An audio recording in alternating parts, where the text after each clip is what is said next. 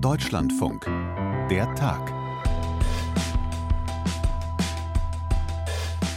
Wie aufgeladen, wie spannungsgeladen der Nahostkonflikt ist, die aktuelle Eskalation, der Krieg zwischen Israel und der terroristischen Hamas, das sehen und das hören wir gerade jeden Tag in den Nachrichten. Und das zeigt auch die Debatte im UN-Sicherheitsrat. Da hat der Generalsekretär der Vereinten Nationen gerade für echte Empörung gesorgt, zum Beispiel beim israelischen Außenminister. Mr. Secretary General, in what world do you live? Definitely, this is not our world. Was Israel, aber auch nicht nur die, hier so auf die Palme gebracht hat und was dran ist an der Kritik. Gleich unser Thema mit unseren Corris in New York und in Tel Aviv.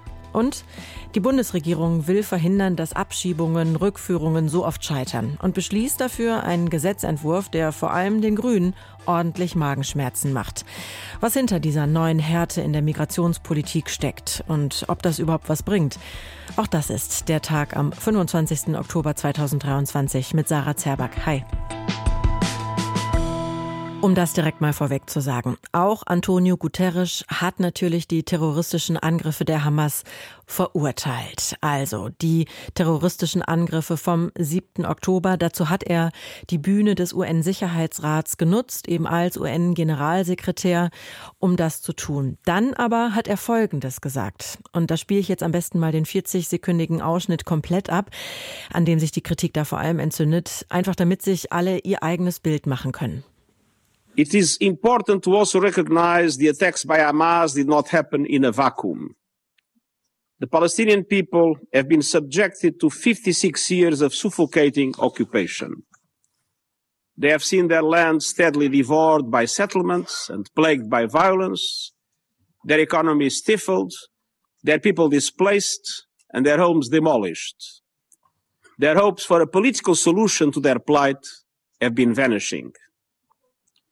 But the grievances of the Palestinian people cannot justify the appalling attacks by Hamas, and those appalling attacks cannot justify the collective punishment of the Palestinian people.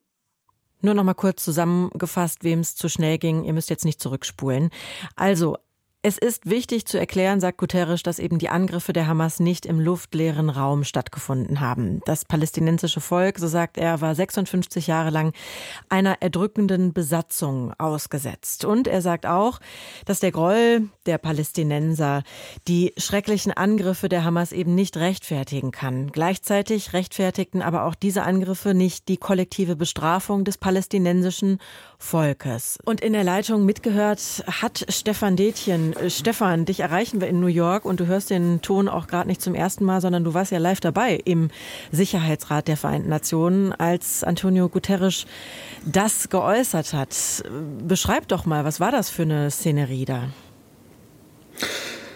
Naja, das war im Saal des Weltsicherheitsrates, wo man da an einem äh, kreisförmig angeordneten Tisch zusammensitzt. Der UNO-Generalsekretär als Teilnehmer dieser Sitzung in der Mitte. Und das ist eine Tradition, dass solche Sitzungen dann von einem Statement des Generalsekretärs eröffnet werden. Und da hat ähm, Antonio Guterres diese Sätze, die natürlich auch da im Saal sofort aufhören ließen, ähm, gleich am Anfang gesagt. Und äh, es gibt dann, das ist auch die Tradition, es gibt dann äh, Berichte von Berichterstattern, die zunächst mal in den Sachstand einführen. Das waren in dem Fall über Video zugeschaltete Vertreter der Hilfsorganisationen der Vereinten Nationen, UNRWA und äh, World Food Program, die sich zurzeit um die humanitäre Lage in Gaza kümmern. Die haben natürlich auch ein sehr erschütterndes Bild der Situation dort äh, gezeichnet. Und dann begann die Sitzung, die Aussprache im äh, Sicherheitsrat mit dem Redebeitrag des israelischen Außenministers Eli Cohen, äh, dem diese bebende Erregung über die Äußerung von Guterres spürbar war. In welcher Welt leben Sie, Herr Generalsekretär? Das ist ganz bestimmt nicht unsere Welt. Diese Sätze klingen ja auch, äh, die haben wir gehört, die klingen allen im Ohr nach. Also das war eine hochemotionale, ausgesprochen angespannte Sitzung in diesem Sicherheitsrat, in dem es sonst sehr, sehr ruhig zugeht, in dem keine direkten Kontroversen, keine Debatten ausgefochten werden. Mhm. Also schon wirklich eine ganz andere Stimmung und eben diese Empörung ähm, der israelischen Vertreter. Ist da denn was dran? Also ist da ein rechtfertigender Subtext rauszuhören gewesen aus der Aussage von Antonio Guterres? Also re relativiert er damit in irgendeiner Form diesen barbarischen äh, Terror? Was, was waren da so für Stimmen zu hören? Also man kann sich sozusagen in unterschiedliche Teilnehmer dieser Sitzung hineinversetzen. Da ist zum einen dann der israelische Außenminister Eli Cohen, der eine Rede gehalten hat, in der er nochmal das äh, ganze Ausmaß des Grauens intensiv geschildert hat, das sich da im Süden Israels abgespielt hat, der Namen verlesen hat von Kindern, die entführt worden sind von der Hamas, kleine Kinder, kleine Geschwister, ähm, der eine die, die, die Smartphone-Voice-Nachricht eingespielt hat von einem der Täter Hamas, der aufgeregt bei seinen Eltern anruft und sich berühmt, Juden umgebracht zu haben, er sei jetzt ein Held. Also ähm, Eli Cohen sozusagen fokussiert nochmal ganz und lenkt den Blick der Weltöffentlichkeit nochmal ganz auf das Ausmaß des, des Terrors, den Israel da erlitten hat. Und dann kann man sich in die äh, Situation dessen versetzen, der Cohen am anderen Ende des Tisches gegenüber saß, des Vertreters der palästinensischen Autonomiebehörde, Riyad al-Maliki, der dann später auch eine Rede gehalten hat, in der das Leiden und das, was da im Süden Israel von der Hamas ähm, geschehen ist, überhaupt nicht vorkam.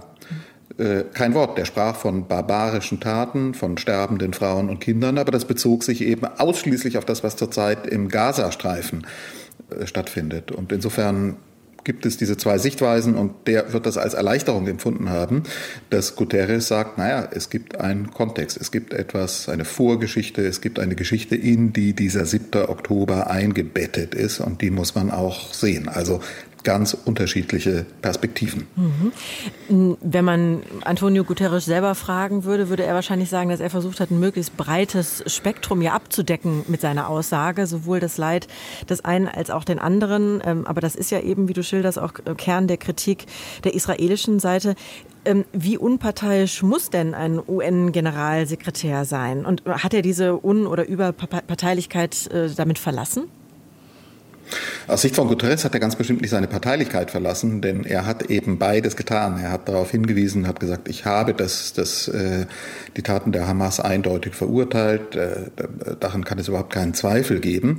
Aber der UN-Generalsekretär ist jemand, der diese Vereinten Nationen im Blick hat. Und der hat zum Beispiel im Blick äh, die Generalversammlung der Vereinten Nationen seit vielen, vielen Jahren. Und ich habe das ja auch gerade erst vor ein paar Wochen, wenige Tage vor dem äh, Überfall der Hamas hier in New York erlebt, Ende September, die äh, letzte Generalversammlung. Wenn man da zuhört, äh, aus westlicher Sicht stand da immer wieder im September noch die Ukraine im Mittelpunkt. Aber das Konfliktthema, das Streitthema, das mindestens genauso oft genannt wird in der Summe der Reden, die dort in so einer Generalversammlung von den Vertretern aller Staaten gehalten werden, mindestens genauso, ist der Nahostkonflikt, ist das Schicksal der Palästinenser. Und das sieht natürlich Guterres. Die Mehrheit der Staaten in der Vereinten Nationen sehen dieses Ereignis vom 7. Oktober im Zusammenhang, in der Abfolge eines über Jahrzehnte andauernden Konflikts im Nahen Osten in dem die Palästinenser leiden. Das ist eine mehrheitliche Auffassung in den Vereinten Nationen. Und möglicherweise hatte Guterres auch noch das Bild von der letzten Generalversammlung Ende September in Erinnerung, in der der israelische Ministerpräsident aufgetreten ist, äh, Benjamin Netanyahu, und sozusagen eine Friedensvision für den Nahen Osten vorgetragen hat angekündigt hat, einen Friedensvertrag zwischen Israel und Saudi-Arabien, erklärt hat, das werde dann eine Zone des Wohlstands und des Friedens im Nahen Osten schaffen, eine Zone, die Asien und Europa miteinander verbindet. Und dann hat äh, Benjamin Netanyahu eine Landkarte hochgehalten am Rednerpult der Vereinten Nationen, auf der das alles eingezeichnet war. Und da sah man dann From the River to the Sea, um diesen palästinensischen Ausdruck aufzugreifen, also vom Jordan bis zum Meer, ein einziges Land, Israel. Also Palästina, Palästinenser kamen in dieser Zukunftsvision nicht mehr vor. Und auch das wird Antonio Guterres möglicherweise in Erinnerung gehabt haben und äh, sich einer Interpretation anschließen, die auch verbreitet ist, dass sich die Palästinenser mit dieser grauenvollen Tat sozusagen auf diese Landkarte brutal wieder zurückgedrängt haben und in Erinnerung gerufen haben. Also können wir natürlich festhalten, der Mann ist Profi. Antonio Guterres ist seit vielen, vielen Jahren dabei, hat das sicherlich ähm, bewusst äh, gemacht. Könnte denn die Strategie dahinter sein, wenn du sagst, er hat da auch die Welt im Blick, die Welt im Sicherheitsrat, da eben bei den diplomatischen Bemühungen jetzt auch die arabischen Länder nicht zu verlieren, um zu verhindern, dass sich dieser Krieg ausweitet? Das ist ja nicht nur Guterres, natürlich. Also Guterres hat sozusagen die breite der Mitglieder der Vereinten Nationen im Blick. Aber das Bemühen um die arabischen Staaten, das ist natürlich, steht im Mittelpunkt auch der Diplomatie, die sich dann am Rande dieser Sicherheitsratssitzung auch gestern hier in New York abgespielt hat. Deswegen war ja auch Annalena Baerbock da, Anthony Blinken, der amerikanische Außenminister. Die reden natürlich intensiv jetzt mit den arabischen Staaten und zwar mit zwei Zielrichtungen. Zum einen mit der Zielrichtung zu verhindern, dass dieser Konflikt sich ausweitet dass er eskaliert. Die reden jetzt mit Leuten, von denen sie wissen, die haben Beziehungen in den Iran und die haben Beziehungen zu den Palästinensern und bedrängen die. Anthony Blinken hat es auch sehr eindringlich in seiner Rede gestern im Sicherheitsrat getan. Jeder, der da jetzt Kontakte in diese Richtungen hat, soll sie nutzen und mäßigend auf diese Staaten einwirken, ihnen sagen, gießt nicht noch mehr Benzin in das Feuer. Das ist die eine Stoßrichtung. Und die andere, die dann sich deutlich schon hinter den Kulissen abzeichnet, ist die, die sozusagen auch von diesen punktuellen Ereignissen sich jetzt schon weit ablöst und das Kontinuum der Geschichte in eine weite und aus jetziger Sicht vielleicht utopisch weit entfernte äh, Zeit hineinprojiziert und sich fragt, wie soll eigentlich eine Zukunft dieser Region aussehen? Wie soll eine Zukunft äh, des Gazastreifens aussehen? ohne die Hamas, wie auch immer man die Hamas entmachtet im Gazastreifen. Welche Zukunft kann es für die Palästinenser geben? Und auch da war es interessant, dann Anthony Blinken zu hören, der gestern nochmal sehr deutlich betont hat, eine Zukunft im Nahen Osten muss einschließen einen Staat für die Palästinenser und Autonomie, Selbstbestimmung für die Palästinenser. Also da sind wir dann bei einem Thema, das man vor einiger Zeit noch wirklich für vollkommene Utopie gehalten hat, für vollkommen realitätsfern, nämlich zwei Staatenlösungen. Das nimmt auf einmal Gespräche darüber, nehmen auf einmal hinter den Kulissen eine ziemlich konkrete Gestalt an. Mhm. Stefan, noch kurz zum Schluss äh, gefragt.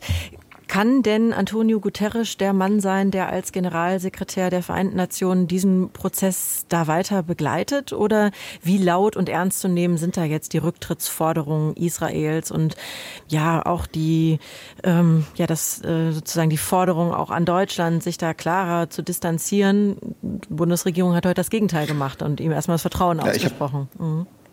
Ja, ich habe da überhaupt keinen Zweifel dran, dass äh, Antonio Guterres in der, in der Generalversammlung eine breite Mehrheit hat. Auch Anthony Blinken hat sich gestern, der amerikanische Außenminister, zu Beginn seiner Rede ausdrücklich bei äh, dem Generalsekretär Antonio Guterres für seine Arbeit, auch für seine Vermittlungstätigkeit im Augenblick im Nahen Osten bedankt. Die Frage, die auch hinter den Kulissen gestellt wird, ist eine, die sich eigentlich auch in einer von Partnern Israels in einer empathischen Sorge auf Israel richtet, nämlich wie weit Israel jetzt in eine Isolation gerät auf der äh, Weltbühne, auch in den, in den Vereinten Nationen, wenn der Krieg dort so weitergeht, wenn die Zahlen der Toten in Gaza immer weiter in die Höhe steigen, wenn es immer schwieriger wird, äh, das zu tun, was zurzeit auch die Partner Israels noch, äh, noch tun, nämlich zu vermeiden, dass man das eindeutig als einen Verstoß gegen das Völkerrecht wertet und auf das Selbstverteidigungsrecht hinweist, darauf hinweist, dass Israel ja selber zurzeit noch massiv angegriffen wird durch Raketen aus dem Gazastreifen,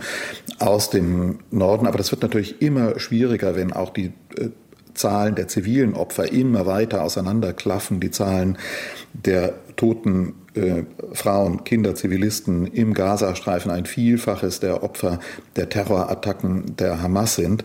Ähm, das wird Israel in eine Bedrängnis bringen, in eine tja, möglicherweise Isolation in den Vereinten Nationen. Und ich glaube, das ist etwas, was die Partner Israels, Deutschland, die Vereinigten Staaten auch mit einer gewissen Sorge sehen, auch wenn sie da auf diese sehr aufgebrachten Reaktionen schauen, etwa auch wahrnehmen, dass der israelische Außenminister am Ende seiner Rede gestern auch Katar nochmal ausdrücklich als ähm, Finanzier der Hamas angegriffen hat. Katar, das Land, das ja nun äh, gerade ganz besonders wichtig ist, im Zusammenhang mit den Verhandlungen über Geiselbefreiungen. Äh, mhm. Das sind die zentralen Akteure, deshalb sucht man den Kontakt dazu und will die nicht vor den Kopf stoßen. Stefan Detjen. Stefan, vielen Dank. Gerade mal nicht aus unserem Hauptstadtstudio, sondern aus dem fernen New York. Ich danke dir für deine Einschätzung. Tschüss, Sarah. Nachdem wir jetzt gehört haben, wie das Ganze in New York abgelaufen ist, können wir jetzt quasi das Mikrofon weitergeben nach Tel Aviv und da mal auf Reaktionen schauen aus Israel. Und zwar bin ich sehr froh, dass er jetzt in der Leitung ist, Jan Christoph Kitzler, unser Korrespondent vor Ort und für die Region. Hallo Jan, grüß dich. Hallo Sarah, hi. Hi, du verfolgst die Debatte ja auch mit. Ich meine, das hat riesige Wellen geschlagen. Wie kommen denn die Äußerungen des UN-Generalsekretärs in Israel an? Natürlich fühlt man sich hier ungerecht behandelt. Man muss dazu wissen, man ist hier immer noch total im Eindruck des furchtbaren Terrorangriffs der Hamas und äh, viele Menschen leiden hier noch. Es gibt den Versuch, immer noch Geiseln frei zu bekommen. Es gibt hier immer noch auch die ständigen Angriffe der Hamas, also weitere Raketen auf Israel. Gestern haben Terroristen versucht, auf israelisches Gebiet zu kommen und viele Menschen sind immer noch verletzt. Viele Menschen werden in diesen Tagen auch zu Grabe getragen. Es gibt Trauer im Land und gleichzeitig eben diesen wilden Entschluss, die Hamas wirklich zu zerschlagen, wahrscheinlich auch mit einer Bodenoffensive. Woran entzündet sich denn äh, genau die Kritik? Ähm, er hat ja einiges in seinem Statement äh, gesagt, Guterres, und ähm, wenn man ihn fragen würde, würde er wahrscheinlich sagen, ich habe versucht, irgendwie alle Seiten mit unterzubringen. Was ist die genaue Kritik? Was hätte er nicht machen dürfen in israelischen Augen? Naja, was Israel immer an erster Stelle sehen will, ist eben, man möchte keine Täter-Opfer-Umkehr haben. Also man legt hier großen Wert darauf, dass der Angriff von der Hamas ausgegangen ist, dass die Hamas viele Menschen getötet hat.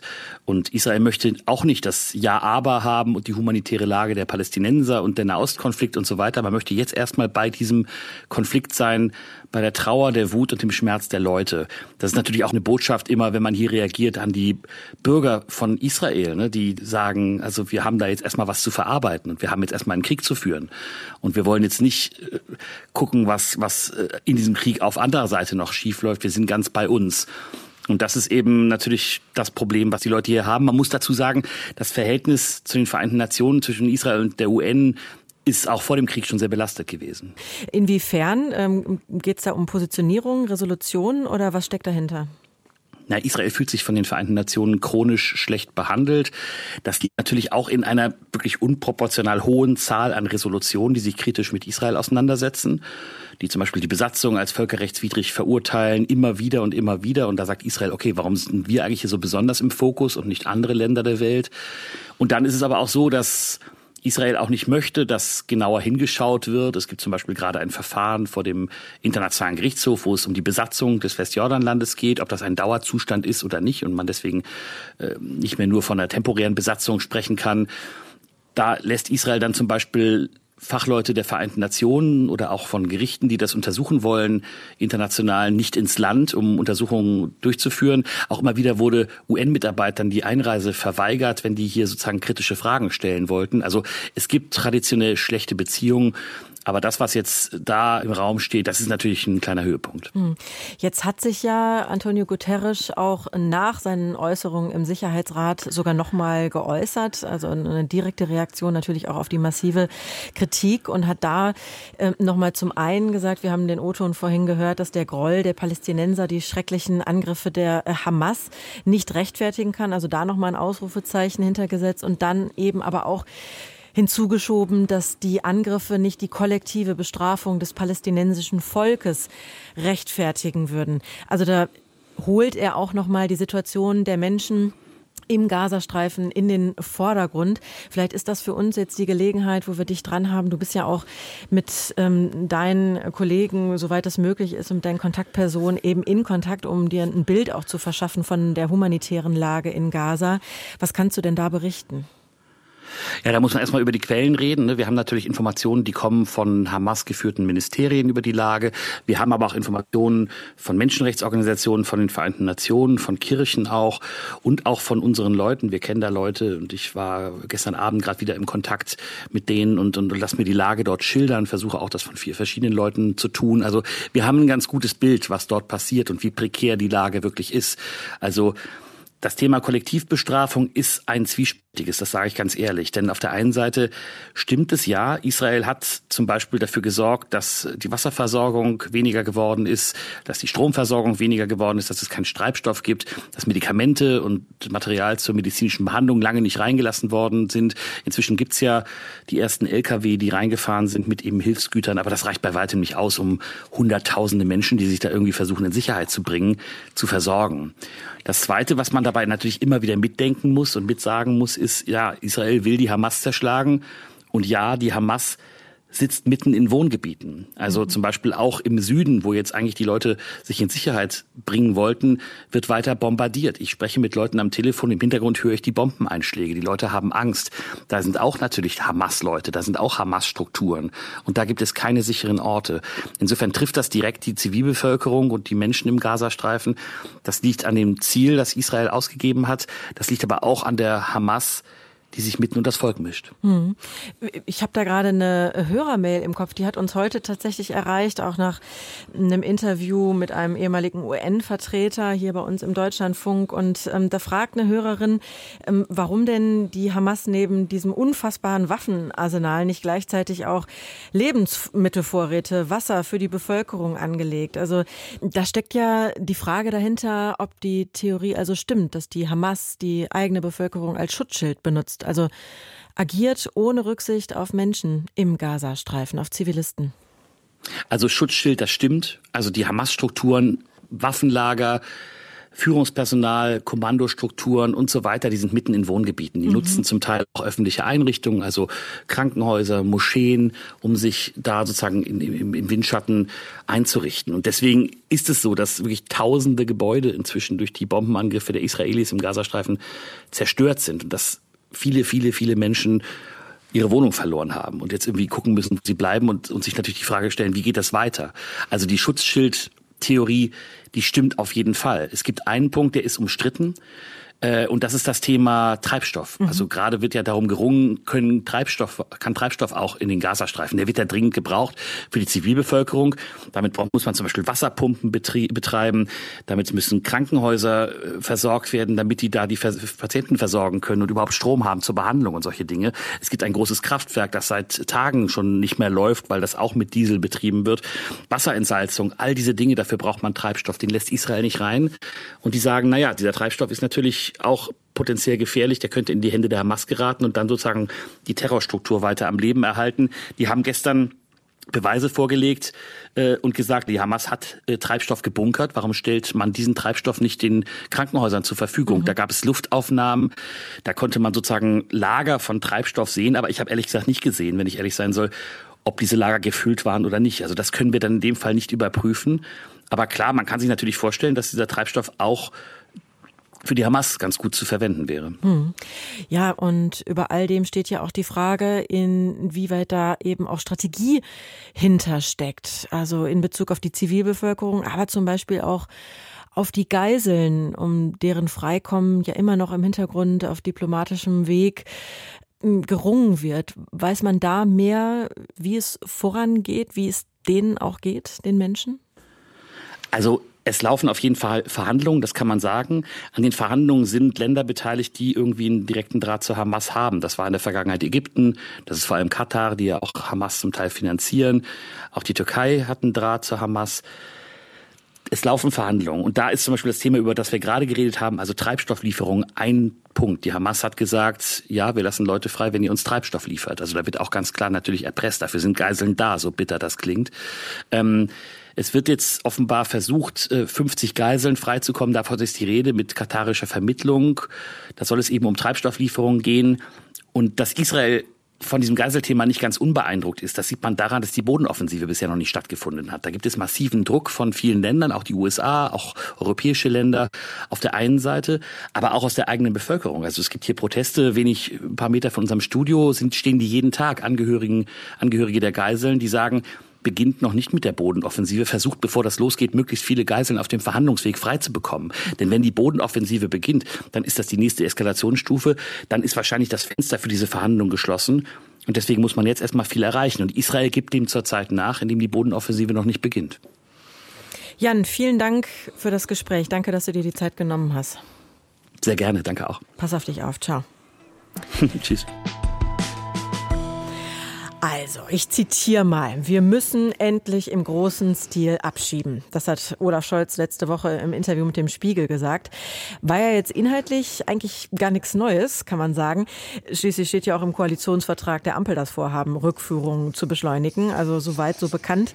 Aber andererseits, im Ampelkoalitionsvertrag steht ja so einiges, was da auch in zwei Jahren vielleicht noch stehen wird, ohne dass es irgendjemand gemacht hat, wie es halt immer so ist. Insofern hat es natürlich viel Wucht, wenn der Kanzler jetzt die Marschrichtung Richtung davor gibt und seiner Innenministerin Nancy Faeser damit auch Rückendeckung verschafft. Heute hat das Kabinett ihr Gesetz zur Verschärfung der Abschieberegeln durchgewinkt, ähm, obwohl bei den Grünen und in den linkeren Teilen der SPD ja, da einiges an Gegenwind auch da ist und das wollen wir jetzt mal einsortieren. Ganz gerne mit Gudula Geuter, unserer Innenexpertin aus dem Hauptstadtstudio, jetzt in der Leitung. Hallo Gudula. Hallo, grüß dich. Bring uns doch mal bitte auf den aktuellsten Stand. Was wird da überhaupt gerade jetzt verschärft? Das ist ein ziemlich großes Paket von Punkten, die stammen aus einer Verabredung, interessanterweise von Ministerpräsidenten mit dem Bundeskanzler. Das ist ja nicht immer so, wie man in einer Koalition zusammenarbeitet, dass der Bundeskanzler ohne seine Koalition zu befragen, etwas mit den Ministerpräsidenten vereinbart. Das war in dem Fall und es ist eben jetzt auch das gesamte Bundeskabinett, das das beschlossen hat. So viel zur Vorrede, dann jetzt zum Inhalt. Ähm, es geht um äh, die Frage, wie Abschiebungen tatsächlich erleichtert werden äh, können. Und das soll rechtlich flankiert werden. Und dazu gehört der Punkt und das Problem, dass äh, Leute eben sich der Abschiebung entziehen, weil sie untertauchen. Das soll schwerer möglich werden, unter anderem, indem Abschiebungen nicht mehr angekündigt werden sollen. Ausnahme sollen Familien mit Kindern unter zwölf Jahren sein. Das ist ein wichtiger Punkt und in dieselbe Richtung dieses Untertauchen verhindern geht, dass die Polizei in Sammelunterkünften mehr Räume betreten können soll. Das heißt nicht nur das Zimmer von demjenigen, der abgeschoben werden soll. Dann soll der Ausreisegewahrsam verlängert werden von höchstens 10 auf 28 Tage. Abschiebehaft soll öfter möglich sein. Und dann gibt es andere Regelungen, die weniger mit diesem rechtlichen Flankieren der tatsächlichen Schwierigkeiten zu tun haben, sondern mehr äh, tatsächlich mit dem Ob von Ausweisung und Abschiebung. Da geht es einmal darum, dass zur Identitätsfeststellung Handys ausgelesen werden können sollen äh, oder dass man eine Regelung überträgt auf kriminelle Vereinigungen, die es jetzt schon für Terror gibt, nämlich dass Ausweisung leichter möglich sein soll, nämlich nicht nur, wenn es eine Verurteilung wegen Mitgliedschaft in einer solchen kriminellen Vereinigung gibt, sondern äh, schon, wenn es tatsächliche Anhaltspunkte dafür gibt. Das sind so die wichtigsten Punkte. Man merkt also schon, das ist ein bunter, breiter Strauß. Absolut. Und das, was ich so schon mitbekommen habe, ist, dass einige dieser Punkte gerade eben Menschenrechtlerinnen und Rechtlern einige Bauchschmerzen bereiten und die sagen, das ist eben nicht verhältnismäßig.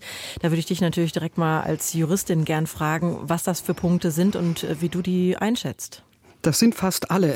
ähm, wenn wir das mal durchgehen, diese Frage Abschiebung ohne Vorwarnung. Da sagt zum Beispiel Clara Bünger, Juristin, Politikerin äh, Linkspartei, äh, dass das äh, gegen die Kinderrechtskonvention äh, verstoßen könnte. Jetzt sind zwar Familien mit Kindern unter zwölf ausgenommen, aber auch danach sind es noch Kinder, auch ältere sind noch Kinder, weil äh, das eben äh, de facto dazu führt, nicht nur zu dem konkreten Schock ohne Vorwarnung, ohne sich verabschieden zu können und so weiter, ähm, rausgerissen zu werden, sondern weil es ja außerdem auch dazu führt, dass die Leute sozusagen die ganze Zeit unter dem Fallbeil ähm, sich fühlen, weil man einfach nicht weiß, was am nächsten Tag oder am selben Tag passiert. Nächster Punkt, äh, äh, Auslesen von Handys. Es gibt ein Gutachten der Caritas, äh, wo ich jetzt mal ein paar äh, Punkte durchgehe. Dieses Auslesen von Handys, da erinnert die Caritas daran, dass das zurückgeht auf eine Entscheidung des Bundesverwaltungsgerichts, das gesagt hat, äh, das ist unverhältnismäßig, äh, wenn man eben nicht konkret eine Verhältnismäßigkeitsprüfung macht, ob das wirklich nötig ist in dem Fall. Und so eine eine Prüfung ist jetzt in dem Gesetz auch nicht vorgesehen. Äh, das wird kritisiert. Dann äh, Verlängerung Ausreisegewahrsam. Das finde ich einen ganz wichtigen Punkt. Ausreisegewahrsam, das ist einfach nur ein Gewahrsam, der die tatsächliche Durchführung ermöglichen soll und äh, wo eben die Hürde ist, dass ähm, die Leute ähm, abgeschoben werden sollen. Es gibt aber ja auch die Abschiebehaft. Mhm. Und die Abschiebehaft hat ganz konkrete Gründe, eben zum Beispiel Fluchtgefahr. Und diese Prüfungen, diese Hürden gibt es beim Ausreisegewahrsam nicht. Deswegen sagt hier jetzt zum Beispiel die Caritas, das Instrument als solches ist problematisch und das ständig zu verlängern und zu verbreitern sozusagen in der Anwendung äh, ist dann erst recht problematisch. Und dann, ähm, um nur noch ein Beispiel zu nennen, diese Sache mit äh, der Durchsuchung, nicht nur im eigenen Zimmer, sondern auch in in den äh, anderen Zimmern einer Sammelunterkunft. Äh, da wird das Grundrecht auf Unverletzlichkeit der Wohnung genannt, das möglicherweise betroffen sein könnte. Das ist auch äh, ein Grundrecht, das an sich auch gilt in solchen Sammelunterkünften in den einzelnen Zimmern. Und gleichzeitig ist auf der anderen Seite klar, wozu das dienen soll, nämlich dass derjenige nicht einfach einmal nebenan gehen kann und man kann dann nicht mehr habhaft werden. Mhm, mh. Wenn die Kritik da so massiv und allumfassend ist, rechnest du damit Klagen? Äh, das wurde zum Beispiel Julian Palke heute gefragt, äh, grünen Politiker, der gesagt hat, wir haben das ja noch gar nicht beschlossen. Jetzt gucken wir erstmal, was nachher im Gesetz rauskommt. Und klagen könnte man erst, äh, wenn das Gesetz durch ist. Dann wird man sich das anschauen müssen. Und dann ist eben auch wieder die Frage, wer klagen kann gegen ein Gesetz als solches. Äh, das kann ja nicht jeder und sonst müsste man auf die konkreten einzelnen Fälle warten. Mhm, mhm. Dann lass uns doch mal drauf schauen, ähm, ja, bei aller Kritik, was könnte es denn bringen? Also wird es tatsächlich zu mehr Abschiebungen führen? Und dann eben vor allem ja, das steckt ja auch dahinter zu Entlastung der Kommunen zum Beispiel, ist ja eines der erklärten Ziele. Äh, zwei äh, Zahlen dazu, die ähm, heute genannt worden sind. Einmal Julian Palke, den habe ich schon genannt. Der hat gesagt, diese ganz konkreten Veränderungen, die es da gibt, die könnten dazu führen, dass es um 600 Leute im Jahr geht. Das wäre also jetzt noch nicht so richtig die ganz konkrete Entlastung der Kommunen. Äh, und äh, dann hat es eine andere Aussage gegeben vom SPD-Innenpolitiker Hakan Demir. Der hat das ins Verhältnis gesetzt insgesamt äh, zur Zahl der vollziehbar Ausreisepflichtigen. Wenn man das herunterbricht, wissen wir, dass zum Beispiel heute 50.000 Menschen sofort ausreisepflichtig wären. In Deutschland, wir sind dann bei unter 0,1 Prozent. Wir reden aber die letzten sechs, sieben, acht Monate nur über diese 0,1 Prozent. Und ich würde mich freuen, wenn wir auch über viele, viele andere Aspekte von Migration sprechen würden. Zum Beispiel auch natürlich Fachkräfte. Sie kommen natürlich nicht mehr in diese Balance, wenn Sie zum einen sagen, wir müssen viele Menschen abschieben und gleichzeitig sagen Sie, aber wir brauchen 400.000 Fachkräfte. Das versteht man dann irgendwie irgendwann nicht mehr. Das hat Hakan Demir im Morgenmagazin von ARD und ZDF gesagt und ähm, dabei ging es ihm eben, er hat eigentlich das verteidigt, äh, das Paket, ähm, ging es ihm also nicht darum zu sagen, das bringt gar nichts, sondern äh, zu sagen, die Debatte ist verzerrt. Ähm, die Union findet das Paket ja jetzt grundsätzlich gut, aber will sogar noch weitere Regelungen. Was fordern die denn on top nochmal, Gudula? Ja, da geht es eigentlich um ganz andere Sachen. Ähm, es gibt heute ein Papier, einen Präsidiumsbeschluss. Da wird wieder erinnert an den Vorschlag von äh, Olaf Scholz in der Regierungserklärung vom September, nämlich den Deutschlandpakt, den die Union seitdem verkürzt auf einen Deutschlandpakt Migration und der ja von Scholz vor allem gemünzt war auf eine stärkere Zusammenarbeit der verschiedenen staatlichen Ebenen. Äh, das Präsidium sagt jetzt erneut, man erwarte eine Einladung und sagt, äh, legt auch erneut eine Liste mit Maßnahmen vor, die man man fordert. Und darunter wird vor allem heute hervorgehoben die Einführung einer Bezahlkarte und, äh, des, und ein größeres Bemühen um Migrationsabkommen. Und, und Scholz müsse sich da persönlich mehr reinhängen in Migrationsabkommen, die dann eben auch ermöglichen, dass äh, tatsächlich Leute zurückgenommen werden. Also letzteres, die Frage der Migrationsabkommen, hat tatsächlich etwas äh, mit Abschiebung auch im weiteren Sinn zu tun. Ansonsten ist dieser Katalog ja insbesondere äh, äh, gemünzt darauf, dass man sich insgesamt eine andere Ausrichtung, Gangart in der Migrationspolitik wünscht. Mhm. Jetzt haben wir also die einen, denen geht das nicht weit genug, dann haben wir die anderen, denen geht sogar äh, ein oder mehrere Schritte zu weit, auch in Teilen der SPD. Und trotzdem sehen wir Bundeskanzler Scholz, dem das ganz wichtig ist, das jetzt eben schnell durchs Kabinett zu bekommen, äh, in Gesetzesform zu bringen. Ähm, ebenso Bundesinnenministerin Nancy Faeser. Ist das jetzt vor allem den ja, Wahldesastern in Hessen und Bayern und dem Aufstieg der AfD geschuldet oder wie erklärst du das? Äh, diese Vorschläge sind welche, die Nancy Faeser schon lange in der Schublade hatte. Und es sind dann eben welche, die auch schon lange, nämlich im Mai, äh, Scholz mit den Ministerpräsidenten vereinbart hat. Das heißt, das ist jetzt äh, keine unmittelbare Reaktion auf die Landtagswahlen in Hessen und Bayern, die für die SPD ja verheerend waren. Äh, trotzdem gehört das natürlich schon in den Kontext, dass der Druck einfach und auch der in Zahlen ablesbare politische Druck einfach in dieser Frage der Migration ausgesprochen hoch ist und äh, man darauf reagiert. Wie gesagt, ich glaube jetzt nicht als unmittelbare Reaktion auf die Landtagswahlen, ähm, aber das ist eben eine allgemeine Linie, die es in Teilen der SPD ja auch schon länger gibt. Ja, dann kommen wir doch noch zu den Grünen. Lassen die sich das bieten? Naja, das ist immer die Frage, ob sie sich im Ergebnis nicht bieten lassen. Es ist das ganze Kabinett, das das heute beschlossen hat. Und dazu gehören eben auch die grünen Minister. Das hat auch äh, sehr deutlich heute Nancy Faeser in ihrem Statement äh, nach dem Kabinettsbeschluss nochmal betont, dass äh, eben das Bundeskabinett hier einheitlich entschieden hat. Aber ich hatte es ja schon angedeutet mit, mit Julian Palke. Es gibt äh, eben äh, durchaus Leute in der grünen Fraktion, die da ganz erhebliche Bauchschmerzen haben. Das ist eben einmal er, dann ist es unter anderem Phyllis Polat, die auch sehr dezidiert äh, ihre Kritik angebracht hat. Man muss bei den Grünen die ganze Vorgeschichte bedenken. Ähm, es gab, wie auch in, in Teilen der SPD, aber sehr breit bei den Grünen schon sehr große Bauchschmerzen, eigentlich eine absolute Gegnerschaft äh, zu, zur GEAS-Reform, zum gemeinsamen europäischen Asylsystem. Da hat man ähm, extra einen Partei oder da hat man auf einem Partei Parteitag äh, fast ausschließlich darüber diskutiert und hat mit großen Bauchschmerzen sich dafür entschieden, mit der Vereinbarung, dass äh, nächste Schritte eng nochmal abgestimmt werden. Das Ergebnis war, dass dann auch noch die Krisenverordnung kam und man äh, dem auch noch zugestimmt hat, die eigenen Minister dem zugestimmt haben. Und in diesem Parteitag in Bad Vilbel gab es auch schon so den Sound, das muss dann aber heißen, dass innenpolitisch dann nicht mehr viel passiert und nun passiert das eben doch. Und äh, am Wochenende äh, auf dem Kongress der Grünen Jugend äh, in Leipzig war, gab es eine ganz immense Kritik insgesamt äh, an der Migrationspolitik der Ampel und eben gerade auch an diesen in dem Moment schon absehbaren Beschlüssen von heute. Und äh, dazu gehört eben auch zu diesem ganzen äh, Gesamtblick, äh, es gab, hat Umfragen gegeben im Zusammenhang mit den äh, Landtagswahlen in Hessen und Bayern, die nochmal sehr deutlich gezeigt haben, grünen Wählern ist Humanität bei Flucht und Migration deutlich wichtiger als dem Schnitt der Gesamtbevölkerung. Das heißt, wir sind für die äh, Grünen auch bei einer Frage, wie weit wende ich mich äh, an die eigene Partei auch, wie weit wende ich mich an die Kernwähler oder wie weit hoffe ich auch auf eine Breitenwirkung. Und das sind für die Grünen sehr schwierige Entscheidungen im Moment. Gudula, ich danke dir wie immer für deine Einschätzung. Das hat uns weitergebracht. Äh, liebe Grüße nach Berlin. Ciao. Ciao, danke dir. Das war der Tag am 25. Oktober 2023. Zu hören war hier Sarah Zerback, nicht zu hören die kollegiale Teamarbeit von Philipp May, der die Redaktion der heutigen Episode übernommen hat.